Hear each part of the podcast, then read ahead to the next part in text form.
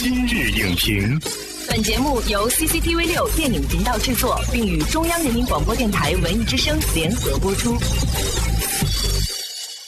品头论足话电影，今日就评八分钟。大家好，欢迎收听文艺之声今日影评，我是主持人姚淼。今天呢，我们邀请到了影评人谭飞，与您来共同探讨职场类作品的市场表现问题。欢迎谭飞来今日影评做客。主持人好，观众朋友们好。最近呢，又到了毕业季，我们的大学生朋友们要走出校门，步入职场了，所以呢，职场就成了一个热门话题。谭飞，呃，可不可以先给我们来普及一下，什么样的电影算是职场电影？是说有职场元素在就是职场电影吗？如果这样泛化的话，那所有电影都叫职场电影，甚至《小时代》是不是也叫职场？我认为不是。嗯，职场电影它是围绕这个办公室展开的，它的所有的这种情节的起承转合都跟职业特点有关。当然，现在有一些结合的倾向啊，比较复合了。比如说职场之外还有其他的，但是记住，职场一定是绝对的核心。那按您这个标准来说呢，那中国的职场电影就更少了，比如。《杜拉拉升职记》《华丽上班族》《中国合伙人》，好像能想出来的就是这么几部吧。你现在数来数去，也就是那三部是公认的职场电影。嗯啊，能够让现在的青年能够看的职场电影，真的叫寥寥无几。不仅数量少啊，我觉得质量也真的是一般般，特别假，根本不是自己的生活。嗯，很多人宁愿去找日本的职场剧，他都不看中国的作品。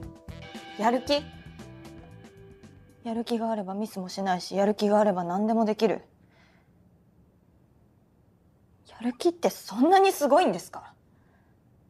现在大家普遍面对生存、面对工作都有很大的压力。包括前些时候我们看到网上有一条社会新闻，说一个小伙子被警察来查这个逆行，结果这个小伙子当时精神就崩溃了。加班到四二点，我其实真的不想这样的。那您说我们的电影哈，为什么这种职场剧总是离现实隔得那么远呢？可能最最核心就是创作者不是真正的职场人。很多写职场类影视作品的编剧压根儿就没有职场经验，他怎么可能写好呢？嗯，你相当于一个人都没踢过足球，他去当足球队教练。上世纪八十年代，我们其实有很多职场类电影，你像《赤橙黄绿青蓝紫》，反映了很好的当时的职场。而且我们看到了当时创作者很多也是原来当过工人啊，后来转型写作的。编辑部的故事，准确说也是个职场电视剧。你看它多好啊啊！每一个人物，甚至小人物，你看张国立有一集客串一个人物，忠厚人家说你傻，精明了，人家说你奸，冷淡的大伙说你傲，热情的群众说你浪，你就觉得哎，真实的会有这么一个人，嗯，这些的传统啊，我觉得现在的编剧真的要学，不能太浮躁。现在有些编剧真的是浮躁了。他概念先行，想到写什么我就去查资料，我都根本不用脚走路，我都根本不用去深入生活，我自己就可以编。这种编剧啊，创造出作品真的观众不会爱看。但是我们的编剧们呢，应该是都谈过恋爱的，就算是从学校直接开始写作，他也是谈过恋爱的。对，所以他就很容易把这种行业剧直接写成一个恋爱剧了。很多人一拍这种电影啊，他就会把职场跟爱情放在一起，说的是职场戏，但其实卖的是爱情，挂直头。卖情肉 就是卖那个爱情的肉，但我们看到国外，你比如说实习生女一号，当然也是个其实年轻人了，男一号是一个老爷爷，一个退休后的对。呃一个人，其实这样的一个搭配是可以成立的，但是在我们的视野中，好像他会觉得这样没有收视保障，因为他觉得爱情是刚需，大家都会看爱情电影，那么职场只是一个背景，好像离开职场这个片子也能成立，难道职场就只有爱情？很多人说。呃，很早就头发掉了，根本没时间睡觉啊。嗯，怎么平衡事业和家庭？谈恋爱啊，这些非常非常鲜活的例子有无数可以拉出来放到里面。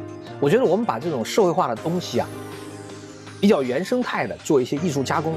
当然呢，首先前提是真实可信。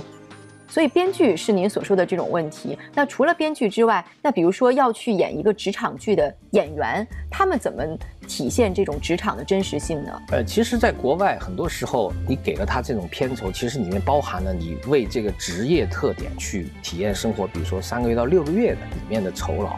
但是我们中国的很多演员，特别是前段时间那种流量很高的，他们没有时间，因为他们每一天都是钱。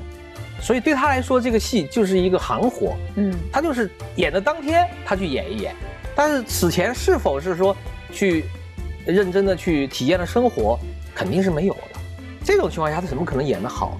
去年有一部戏，我就不举名字了，有一个女演员在上面的表现，就被很多网友大张挞伐，说那个样子怎么像那个身份的人呢？说他要这样的话，三天就被开除了。嗯，我觉得这个确实是说的是很客观的。我们反观，为什么香港地区有些演员他演这种戏演得很好？是因为他们原来并不是专门学这个的。比如说刘德华开过杂货铺，是吧？郭富城也做过其他事儿，嗯，哦，他们其实自己跟生活是零距离的，嗯。当他演带有职业特点的戏的时候，你就会觉得演得很准确。再举一个优秀的例子，王景春，嗯，王景春演那个《地久天长》，他里面你看那个戏里面是有汉的一些镜头，他跟我讲他是做过焊工的，他是八级焊工，所以他演的时候，甚至连专业的人都说哇，你这个真的是太专业了。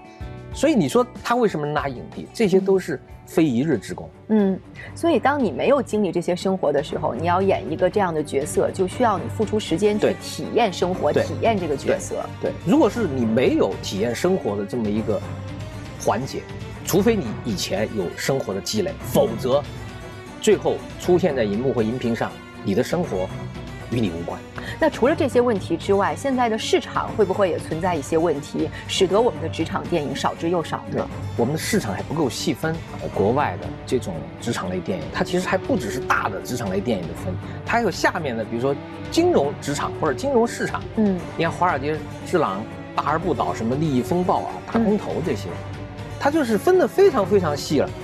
但是我们现在中国电影市场，你看连大类都还没怎么分。您觉得面对这样的当下的问题，我们应该怎么样去做来予以弥补呢？我觉得要更加关注现在青年人的内心世界，而不是要从表皮去误认为他们对什么感兴趣。可能很多创作者就是在闭门造车的过程中，他永远在描摹观众的群像，但他其实不知道真正的观众永远不是你描摹的那群。